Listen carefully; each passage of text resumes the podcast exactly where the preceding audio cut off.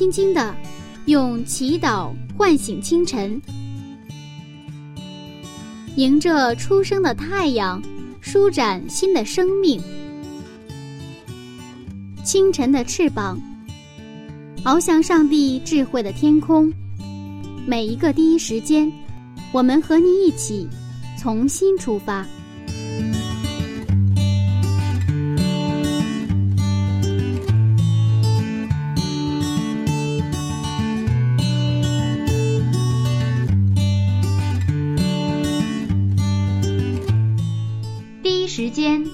上帝相遇。精彩人生从上帝开始。亲爱的听众朋友，早上平安，欢迎准时收听希望之声福音广播电台。这里是柚子为您主持的清晨的翅膀灵修栏目。很高兴今天又能和您一起分享创世纪的精彩内容。中国古人说呀。生于忧患，死于安乐。说到这里，让我想到了近年来非常流行的一个词，叫做“安乐死”。但是今天呢，我们不会讲到人要怎么死，而是一起来看一看我们生活的这个世界未来的走向。一段音乐过后呢，我们一起来看《创世纪》第四十二讲——索多玛。耶稣复临时最后的审判模型。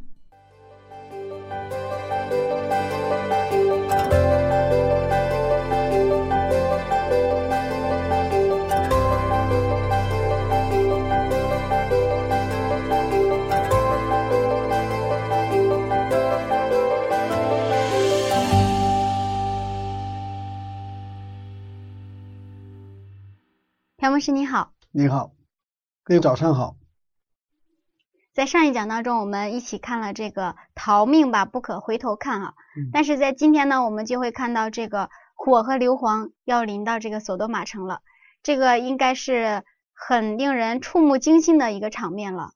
是的，我们在挪亚洪水当中，我们看到的是用火用水来审判这个世界。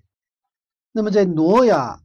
这个罗德的这个索多玛城呢，我们看到是用火和硫磺来审判这个城市，啊，那么这个这种情形也是后来在圣经当中不断说到，它是一个幕后的时候，上帝审判这个世界的一个模型。我们看一下创世纪十九章，创世纪十九章二十四到二十五节，当时耶和华就将硫磺与火从天上。耶和华那里降雨索多玛和俄摩拉，把那些城和全平原，并城里所有的居民，连地上生长的都毁灭了。那么这是罗呃，这是索多玛那个被火所审判的一个一个景观。那后来圣经当中不断的以这个罗德的这个例子，索多玛的例子来去警告后世的人们。那么世界的幕后的审判也是这个样子，在路加福音十七章二十九节。马太福音十章十五节，十一章二十三节、二十四节，这个索多玛的毁灭就是耶稣复临世的时候最后审判的一个模型。天下没有不散的宴席，有播种有收获，有开始就有结束。创造天地万物的上帝，他也会来亲自解决罪的问题。嗯，我们把它叫做审判。审判是连续的爱的审判。说到这个审判啊，我们很多呃现在不信耶稣的人呢，他们也会说这个世界将会有一个结局。我们知道在前两年有一个电影叫《二零一二》，这个电影啊，也是说这个幕后的一个毁灭。那这个世界上真的会迎来最后的一个结局吗？是的，有开始就有结束。春天播种，秋天肯定要收获啊，这是一个天理。但是我们现在。啊，有很多的这个误解上帝，也误解上帝的品格，也误读圣经。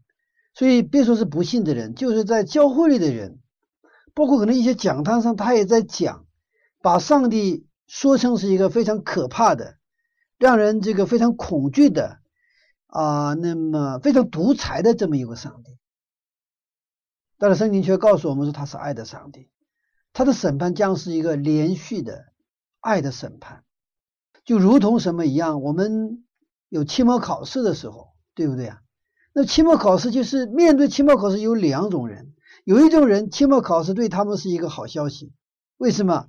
期末考试，因为他们平时努力学习嘛，那么期末考试的时候才能显出我的成绩好，对不对啊？我可以拿到好的试卷，拿到家里可以让我们的父母高兴，对不对啊？平时做不到。还有一个是期末考试完了就是放假了，可以痛痛快快的去玩了。这个圣经大叫喜年嘛，新天新地啊，放假了。所以他们对他们的这个考试是他们非常期待的，非常希望的这么一个好消息。那么还有一类人，期末考试就是末日，是吧？嗯，末日。所以，呃，其实圣经这个审判是它两个层面的一个一个意思哈。所以我们真正有信仰的人，就是应该是像前一种一样啊。所以我们基督教的这种真正的审判的信息是一个大的信息。是那一个暑假快来了，那个真正的能够让我的父母高兴的日子来了，真正的是能够去证明我的勤奋、我的敬业、我的真正学习能力的时候到了，是一个真正一个可期待的日子。我们其实有误解，所以我们今天回到圣经，我们去啊，按照圣经让他自己来说话。我们继续看哈，在所多玛这个事件当中有四种人，哪四种人呢？亚伯拉罕、罗德一家人、罗德的妻子，还有那个罗德的女婿和那个城里的老少，是吧？这是四种人。其实罗这个亚伯拉罕跟所多玛城有没有关系？他没有关系。如果说有关系的话，他跟罗德之间的一个亲属关系，还有他跟像罗德这个所多玛城去祷告。有一个中包祷告的关系，这是亚伯拉罕，还有罗德一家人，罗德和两个女儿，他们不愿意离开，是天使硬把他拽出来的，这完全是上帝的恩典，是上帝的连续把他们从索多玛城逃离。那么第三种就是罗德的妻子，我们都知道，在这种连续的审判当中。因爱这个世界而遭到了这个鲁索多玛呢，遭到了毁灭嘛，是吧？所以这个我们看创世纪十九章的二十九节、二十六节，他是被拽出来是拽出来了，但是他的罗德妻子做了一个什么动作？回头看了一眼。对啊，罗德的妻子回头看一一看，就变成了什么？严重。有这么严重吗？在路加福音十七章三十二节是这么说的。嗯，路加福音十七章三十二节。你们要回想罗德的妻子。圣经对亚伯拉的妻子撒赖的记录比较多，但是对罗德的妻妻子的记录吧，就这一次有，之前没有。包括那个罗德接待客人的时候，也没有出现罗德的妻子，是罗德他自己烤那个乌椒饼招待，就看起来罗德的婚姻并不是很成功，也不是很幸福。用今天的话说。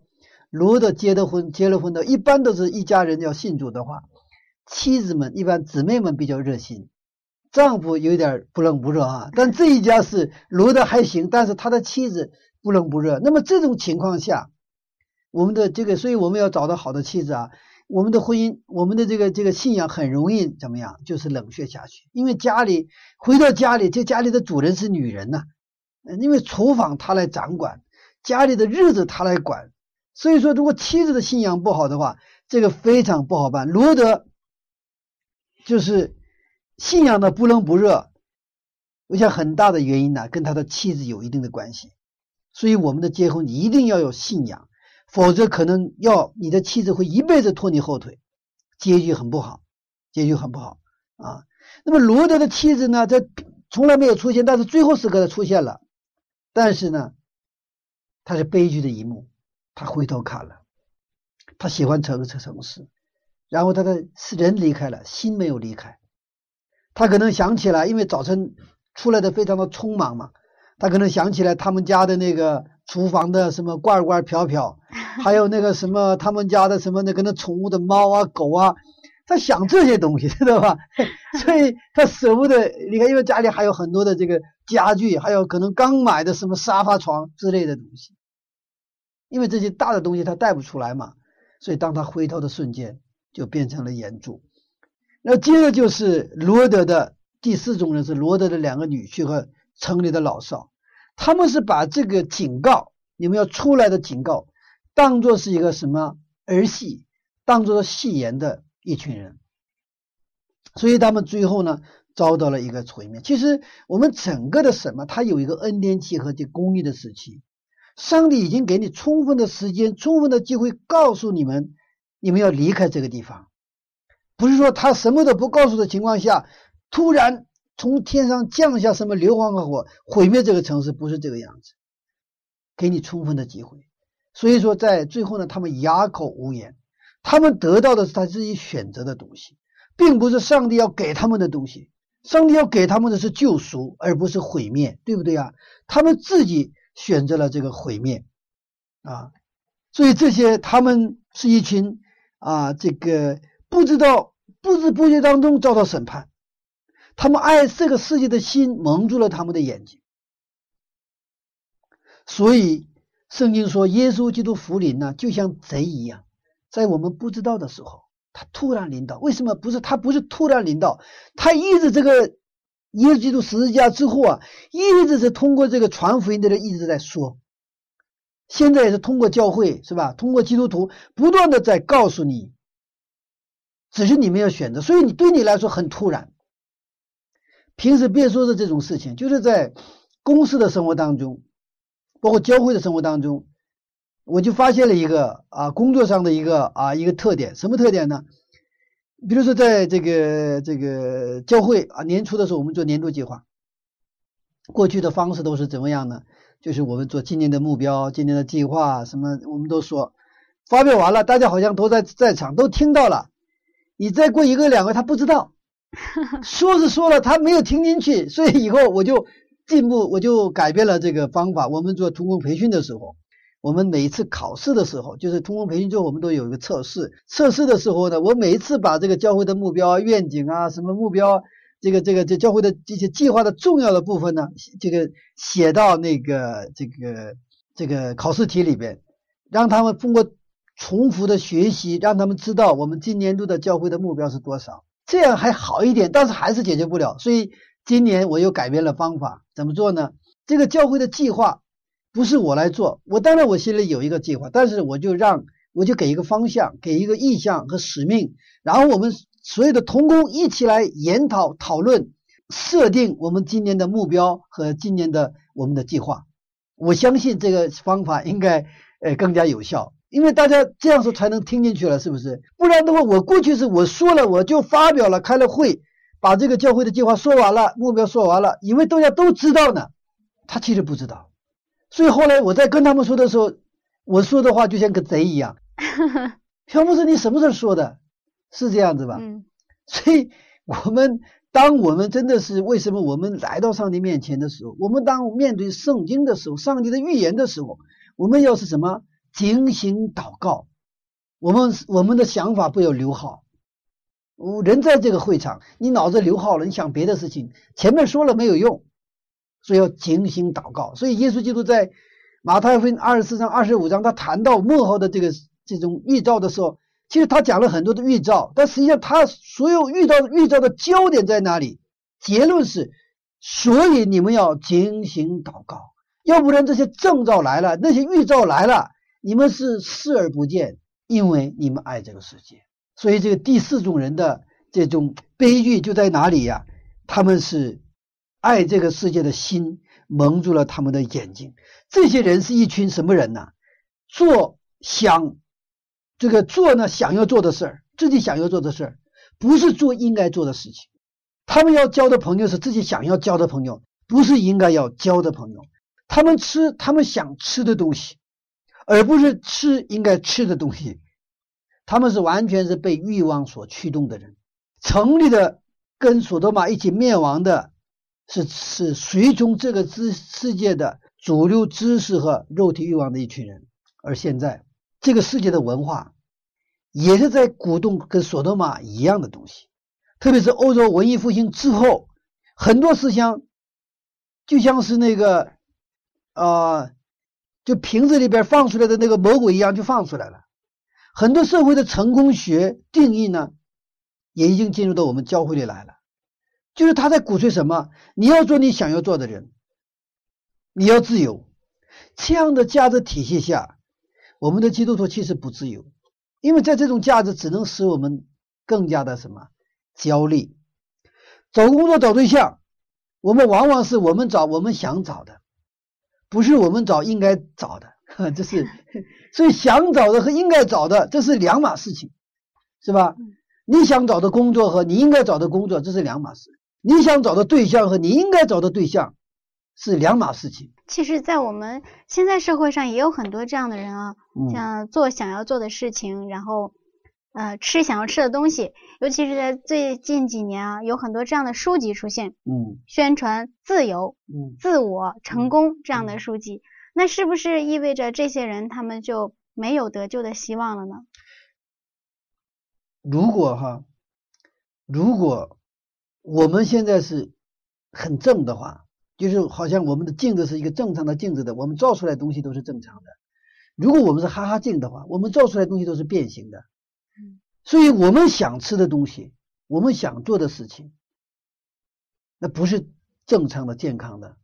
比如说，那现在我们北方地区，我们的盐呐，盐盐度是超过我们正常数值的二十倍。哇知道吧？这么高啊，就是口很重啊，特别是像东北的农村，那个口很重，知道吗？那么这个重的，因为超出我们正常人体需要的二十倍，但是我们觉得不咸的话不好吃，太淡的话，这淡的根本没有味道，是吧？那这那么是你按照你想吃的去吃的时候，那你身体肯定是不行的。所以说，这身体谁造的？上帝造的，上帝知道怎么吃是对我们最好的，这个写在圣经里边。怎么去找对象是最好的？也是写在圣经里边，怎么去找工作最好？上帝也是写在圣经里边，所以说圣经是我们人生的指导书。我们在天空的时候，飞行员是不是靠自己的感觉？是靠那个仪表盘，仪表盘才是准确的。他知道哪个在哪个下，人的感觉有的时候下边就是上边，上边就是下边，搞糊涂了。那么刚才你的问题，上帝那么难道不连续他们吗？是吧？那么上帝的话已经不给他们一个得救的希望了吗？其实我在前面谈到恩典的时期，上帝不断的给我们机会，不断的告诉我们你们应该怎么生活。包括这个，我是原来是这个心脏病患者，后来因为接触到圣经的健康原理，就十天的时间，奇迹般的就好了。我当时觉得很不可思议啊，因为太简单了，嗯，原来是去了很多的医院，也花了不少钱，解决不了，因为他是在按照这个咱们现在医学叫疑难杂症，那个风湿性心脏病，疑难杂症。但是后来就是按照声音的原理，我就十天时间去听课，然后在家里就按照那个去去做，那十天以后所有的症状就没了。从那个时候到现在已经二十多年，我就是因为颈椎有一些问题去了一次拍片之外，我没有去过医院到现在。所以，我们上帝的作为是，就上帝是不断的给我们恩典，给我们机会，只是我们不接受的问题，知道吧？不是上帝不恩待他们，上帝给什么恩典是其实给与降给异人也给恶人，对不对？我们人是可能。只对待好的人是可能状态还不错，对待那些这个不起眼的人、不顺眼的人，呃，而且是根本就不愿意去面面对的人，我们可能就很难对他们好，是不是？但我们的上帝不是这样的上帝，所以你看这个，我们为什么需要圣经啊？就是圣经告诉我们什么是标准，不是靠我们的感觉，而是靠什么？上帝他为我们。已经打下的这样的一个真理的基础，他告诉我们怎样生活才能最幸福，找什么样的对象才能建立最成功的家庭，找什么样的工作才能真正去成就你的什么你的梦想。其实教会要告诉教友们什么是应该的，不仅要告诉教友们要信耶稣，更要训练教友们在实际生活当中去敬拜上帝，按圣经的话去生活。我们需要换系统，换成圣经的系统。我们不要成为回头看的人，更不要成为一直停留在最终的人，一直停留在那个索多玛城里的人。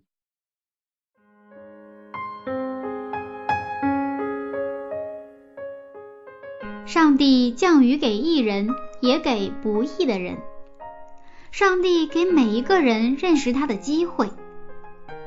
原来，不管什么样的人，只要愿意来信上帝，接受耶稣，都有得救的机会。亲爱的听众，你是否在想，我是一个不好的人，等我改好了再信耶稣吧？不，今天。听到这里就是您的机会，接受耶稣，从现在开始。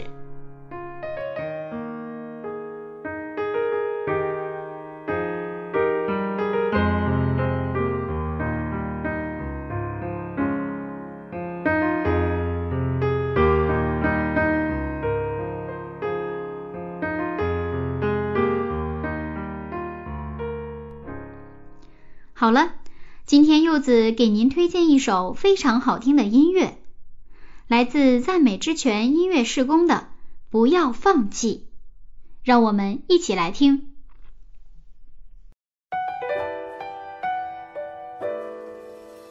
当你孤单的时候，不要气馁；当你在十字路口，不要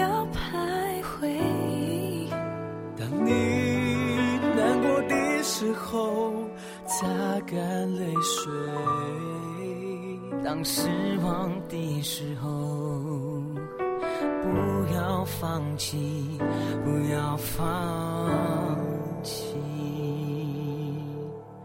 嗯，大声唱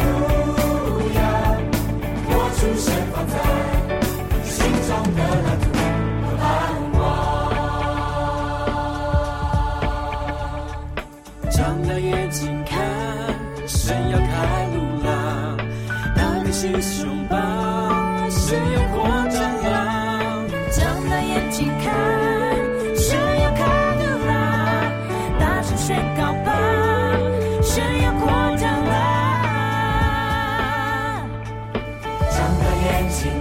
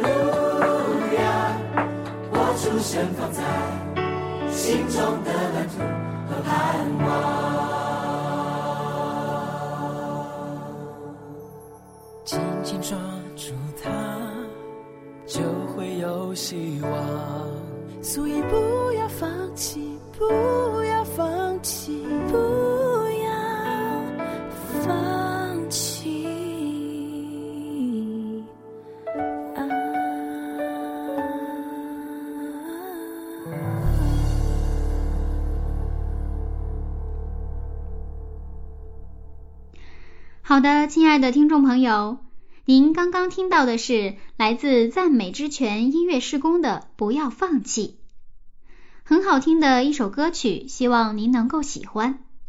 那么接下来我们有请朴素牧师继续分享下面的内容。我们再具体的看一下亚伯拉和罗德哈这四种人当中，呃，亚伯拉和罗德他们俩究竟他们的出发是一起出发的，对不对啊？但是为什么他们的结局是如此的不一样？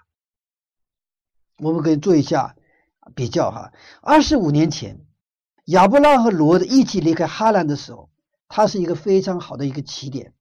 但是后来两种选择、两种信仰、两种人生、两种结局。从创世纪十一章开始，亚伯拉罕虽然有很多的软弱的地方，还有跌倒、失败，但是他失败之后总是去选择了上帝。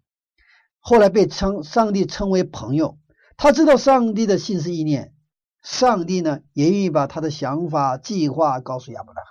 我怎么能不告诉我的朋友亚伯拉罕呢？罗德虽然开始的信仰状态还不错，上帝呼召的时候他也是跟着出来了，对不对啊？他离开了乌尔，是吧？那么罗德虽然是信仰里面生活的，但是他还爱这个世界，不冷不热，不温不火，像老地家教会一样。那么我们呢？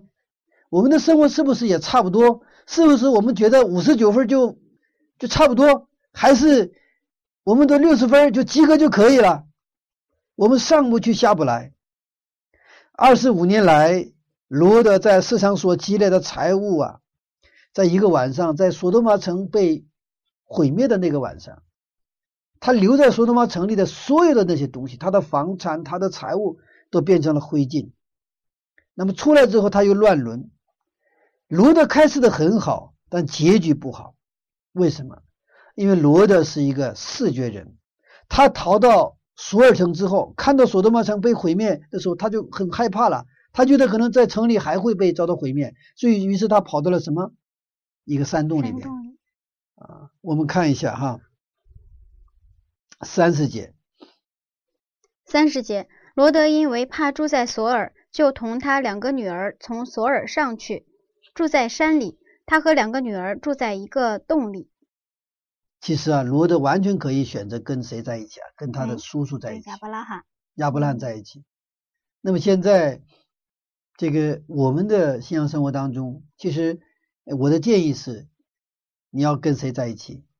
跟上帝在一起。这个当然比较抽象，但是跟谁在一起？具体一点，你跟那些真的敬虔的人在一起，那些真正敬畏上帝的人在一起，因为他们是跟上帝的这个关系很亲近啊、亲密啊，所以你在那里得到很多的滋养。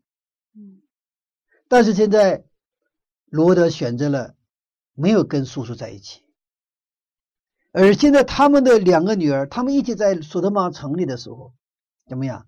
已经，特别是这个罗德是成人之后去索德玛城，但是他的两个女儿是很小啊，那个很可能是在那儿生的，你知道吗？嗯，甚至他的结婚也是在那儿结的婚，因为一到他跟那个呃这个亚伯拉罕离开就分手的那个时候，也没有提到这个妻子嘛，对不对呀、后来看到他有两个女儿嘛，所以有有可能是可能年龄很小，是吧？所以从小他们在索多玛城耳濡目染，在索多玛城里的这种文化里边，这种很正常，同性恋、异性恋都觉得那个社会里边就已经是已经是司空见惯的东西，包括现在我们的社会当中，很多在过去我们想都不敢想的事情，现在都是很正常的。就是过去谈恋爱手都我们不敢抓，那现在什么婚前同居都觉得很正常。再包括现在的电视、电影，什么这些也是鼓动什么第三者呀，什么还有小三呐、啊。刚开始我们觉得这个小三不对，但是呢，这个这个文化里边，他们是为了爱情，给他们一个很美的一个粉饰粉饰包装，包装，嗯包装之后觉得不是醉了，是有点不正常，但是可以理解，就是让人最后这个感受啊，他们现在有小三什么，哎哎，可以理解。虽然可能我们觉得不应该，这个东西已经什么，已经稀释了，知道吗？这叫这个撒旦的文化战略，他就是用慢火煮青蛙，一步一步觉得没有什么不正常，很正常的。现在我也看到很多的女孩子，那就是就是那种肌肤的接触，觉得没什么不正常，跟男孩子们又抓头发又抓脸的，觉得很正常。当然，我想我相信他们心里没有什么其他的其他的邪念，但是这个就是不正常。那不正常的，慢慢慢慢慢慢，就是最后就是没有界限了，没有界限了。所以像这种文化呢，助长了那个女儿，两个女儿跟爸爸后来同居，就觉得没什么，很正常，知道吗？他没有什么罪恶感，也没有羞耻感，所以他后来是跟着他父亲乱伦。亚伯拉罕和罗德的开始是一样，但是结局不一样。我们的信仰不仅仅关系到我们自己，也关系到我们的子女和子女的子女。罗德的信仰的好坏，直接影响到他的子女两个女儿。所以我们的信仰不是我们一个人的信仰，他直接是不是对我们的子女成为祝福还是咒诅？我们信好了，我们的子女蒙福三代直到千代；信不好了，心不好的话，我们的子女遭殃啊，遭殃。不信上帝的人呐，想都没想过永生。但是如果你知道有永生，却没有得到，更可怜。如果你在教会里边，你已经知道这个圣经的知识，你已经是愿意。在耶稣基督里生活，你然后你受洗归主了，但是你的生活还是在所罗门城里，还在罪的习惯和罪的生活方式当中。当最后审判来临的时候，我想更可怜。干脆不知道的人，可能不信的人更好一点，是吧？你信了，你本来已经拿到了，失去了，太可怜了。所以我们叫以终为始，以从你的结局来做。你开始的事情，嗯，以终为始，这个具体一点是什么样的呢？我再说的通俗一点的话，你先决定你怎么死啊！大家觉得什么？决定怎么死？是啊，人必有一死，但是你必须要决定怎么死。我这个死能不能跟永生连起来？对不对啊？然后这个这是一个很大的话题了哈。如果再说的窄一点，你死的时候，你愿不愿意有很多的人来来？给你开追思礼拜，嗯，你愿不愿意你的家人都来，或者是你你讲无所谓了，我死的时候没有人给我送葬，是吧？没有人为我流泪，我一个人死在哪里算哪里。那那你现在的人生就不一样。如果你真的希望你人生跟永生连起来的话，你相信有永生连起来的话，那今天的生活就不会不会随便对待。你每一天你会建立在跟耶稣的关系当中，是吧？就抛开信仰，就不算你就不相信上帝，不相信永生。但是我愿意我死的时候有很多人来给我送葬，对吧？那今天的生活你也不会一样。你现在也是就得多过什么，帮助别人呐，跟人分享啊，是吧？你要过这种生活，那才那个时候有人来来给你给你流泪，不然的话，可能你的子女都不来。我现在我们有的时候看到弟弟死了，哥哥也不来看。哇，这个很难理解了。嗯，理由是忙，这过去我们都想象不到的事情，在现在就能看到。这都是末世的征兆，末世的征兆啊！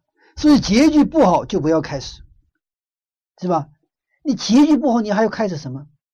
有的人他谈恋爱，明明知道这个好不了，完了开始。我这这样的例子我常常看到，我说。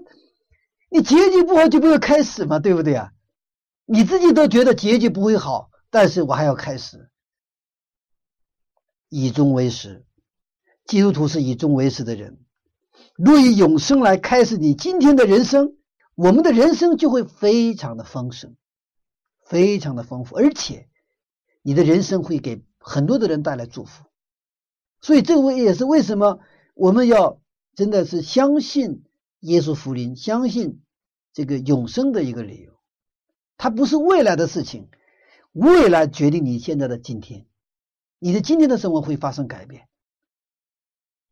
我想进大学，那今天生活肯定会改变的，是吧？我不想进大学，无所谓了，你学不学，逃学无所谓。但我要进大学，而且我要上北大最好的大学，那我今天的生活肯定会改变。你不可能睡懒觉，你肯定要起早，是这样。以终为始，我们基督徒，愿我们基督徒都成为以终为始的人。阿门。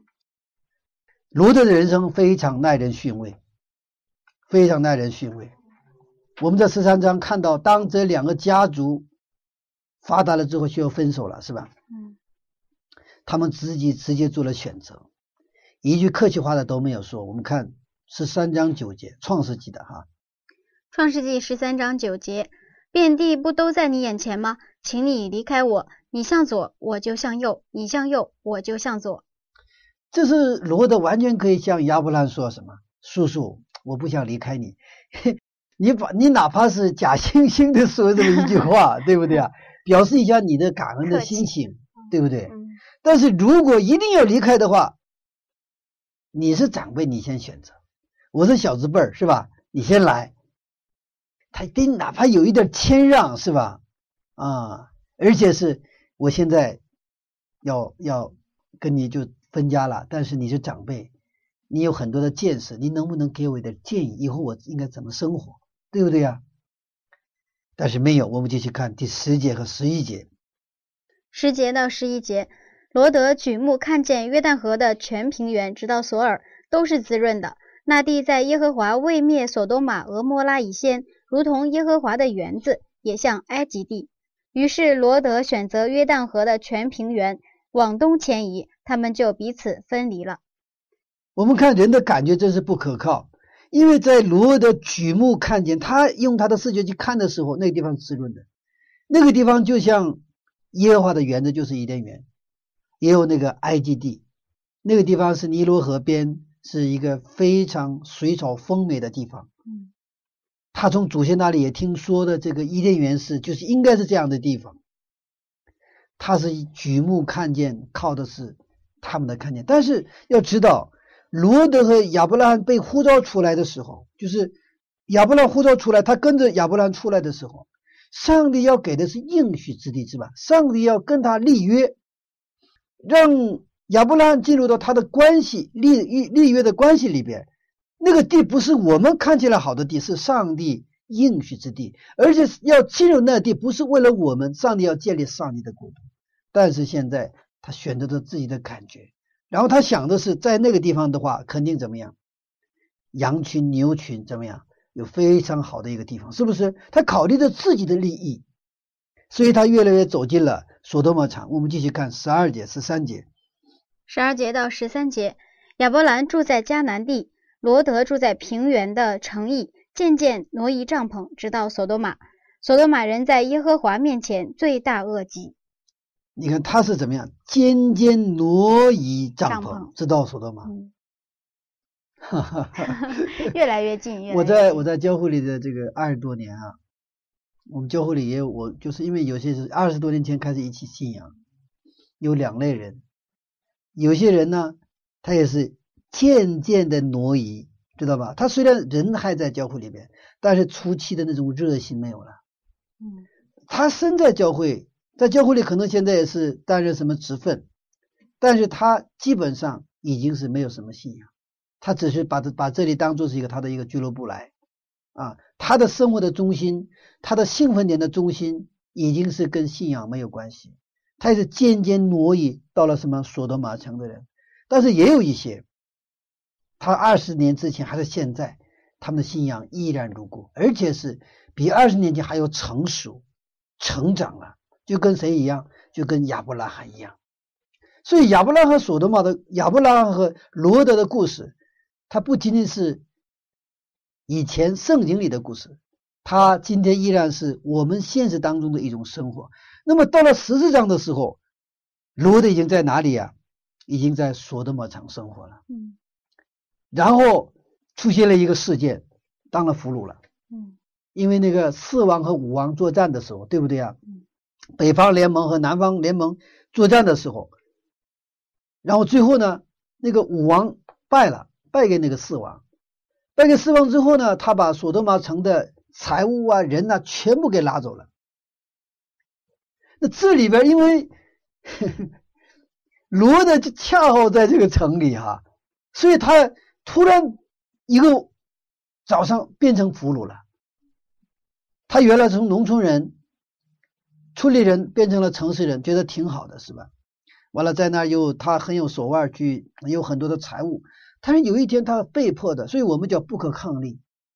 我们生活不是说只是按照我们的计划在走，我们会遇到这种不可抗力，所以被抓了俘虏了。其实啊，这个是对他来说是一个什么？一个绝佳的机会，为什么说当了俘虏了还是绝佳的机会呢？因为他是因为当了俘虏，把他离开了哪里了？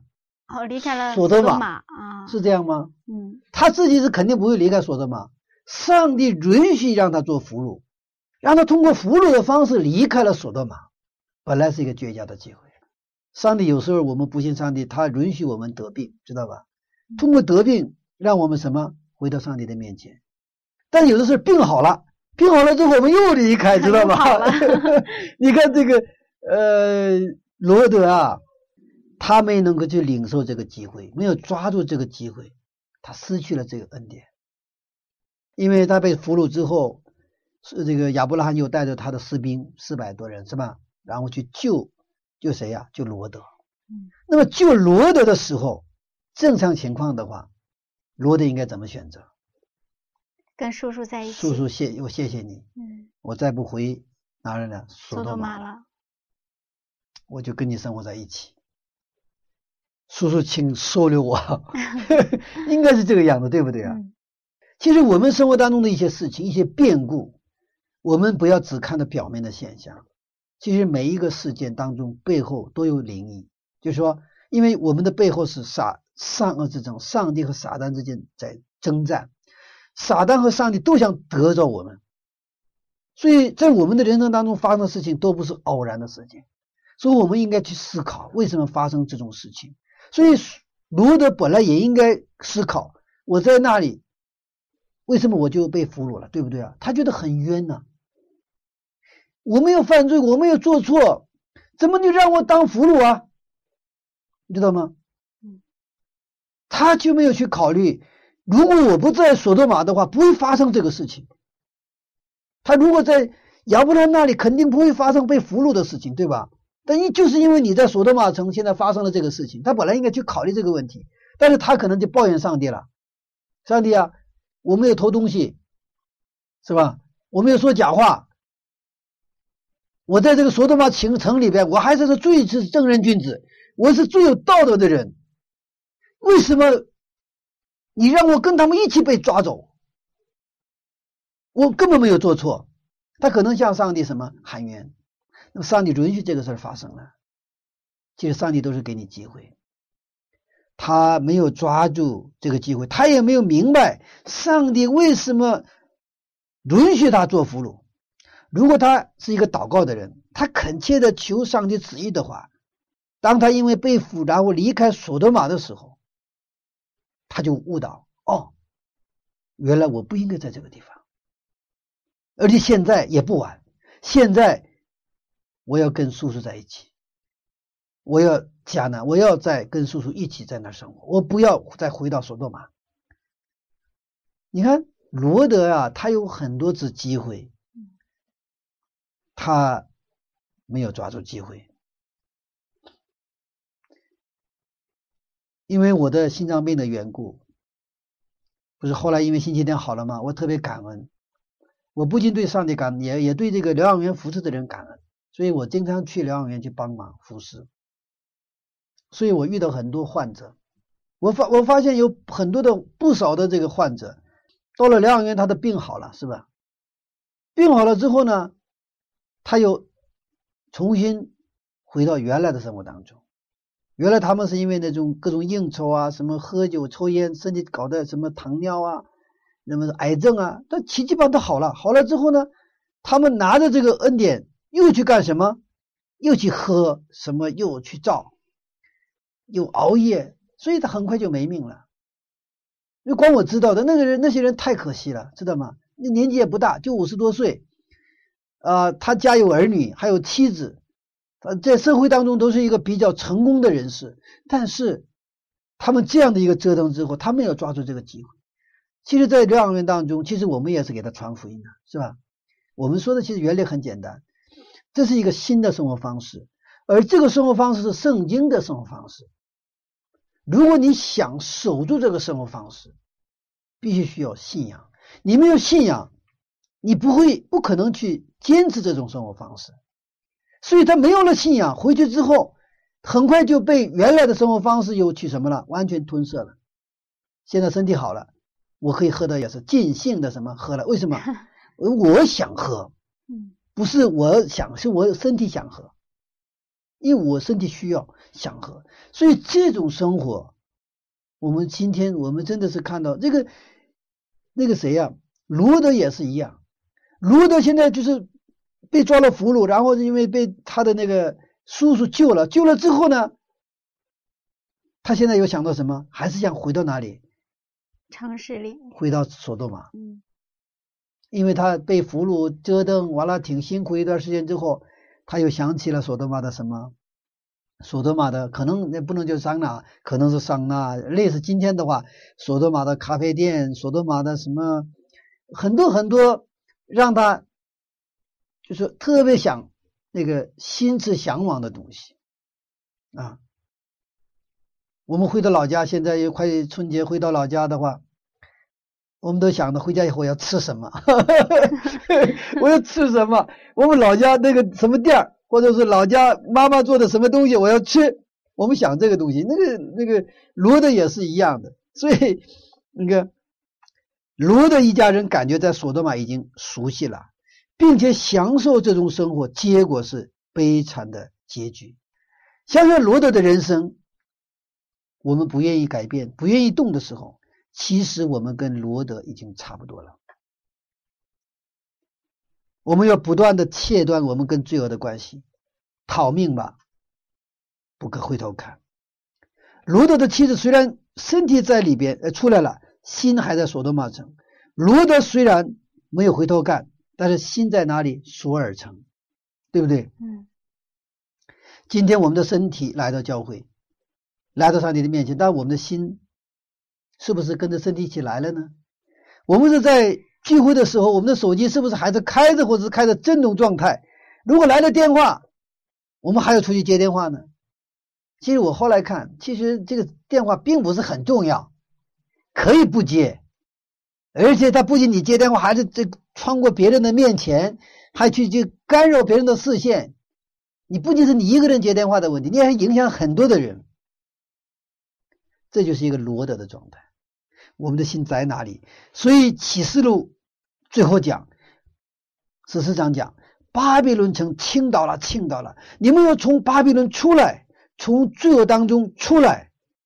上帝寻找两种人，第一种是沦丧的人，第二种是寻找真正用心和心用心灵和诚实敬拜的人。索多玛事件是上帝审判世界的模型，也是耶稣基督福临的时候最后审判的模型。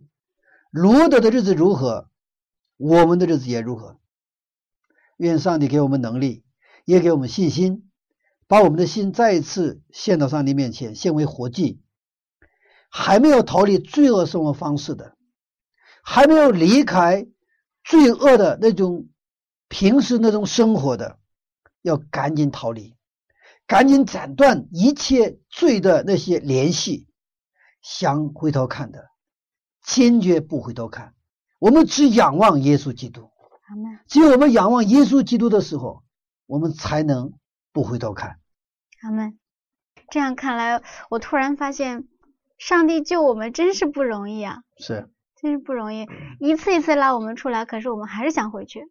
是，其实我们也是真的，我觉得，呃，我们真的在生活在恩典当中，我们已经有很多的机会，但是因为我们都是没有抓住机会。人生的成败，其实在于我们社会也讲，在于你能不能抓住机会。对于我们基督徒来说，能不能去抓住上帝给我们的这种恩典的这种时期？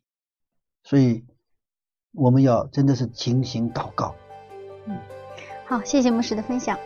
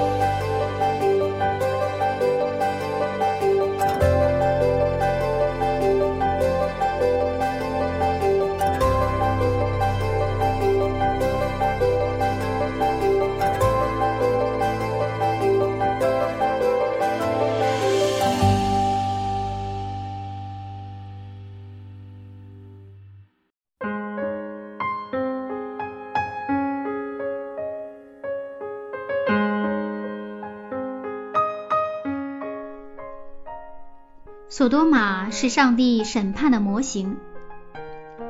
那么，在刚刚的分享当中，有哪一句话是让您记忆犹新的呢？如果您的生活里有罪的生活方式，那么赶紧仰望耶稣基督的恩典，逃离罪恶。上帝通过各种方式呼召我们出来，愿我们的心能够听见上帝的声音。下面呢，就请听众朋友和柚子一起来祷告。爱我的上帝呀，谢谢您给我悔改的机会，恳求您赐给我圣灵，能听见您的声音，赐给我勇气，能离开罪的生活方式，仰望您过圣洁的生活。这样祷告，奉耶稣的名求，阿门。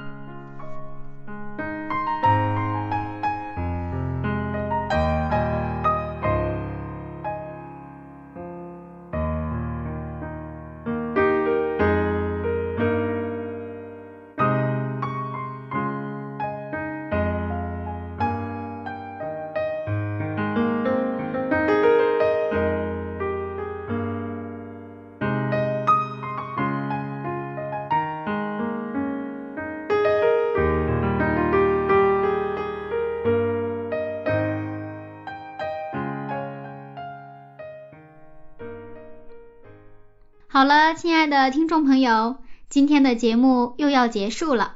感谢您收听柚子的节目，祝愿您今天有上帝的带领。下次分享我们再见喽，拜拜。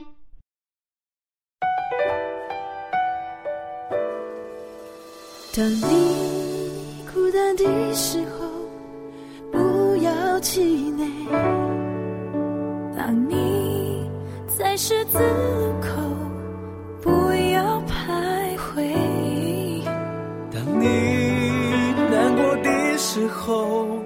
擦干泪水；当失望的时候，不要放弃，不要放弃。嗯。大声唱